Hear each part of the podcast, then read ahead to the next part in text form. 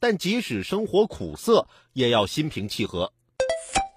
近日，苏州外卖员胡某到一个小区送外卖时，想要骑车进入小区，却被保安拦下。因为外卖单即将超时，着急送单的胡某直接把保安打倒在地。之后，胡某又打伤了另外一名保安和出警的民警。经过鉴定，民警手指骨折，其中一名保安下颚骨折，构成轻伤二级。目前，胡某已经被刑事拘留。作为一个外卖小哥，想准时准点的把外卖送达，这没问题。但使用暴力甚至违法，那就大错特错。工作即使再敬业，方法不对，也只能是得不偿失。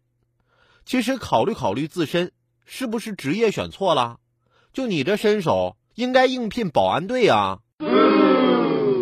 我呀，前两天晚上值班，这半夜饿了，想要叫外卖，拨过去之后啊，人家店家打烊了，但还是答应给我送，我也很感动，决定照顾照顾他生意，就多点了几样小菜。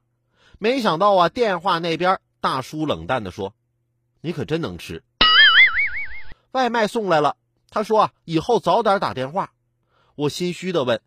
这是不是准备起来比较麻烦啊？对不住啊，大叔说了，啊，那倒没有，太晚吃饭对身体不好。这感动的我呀。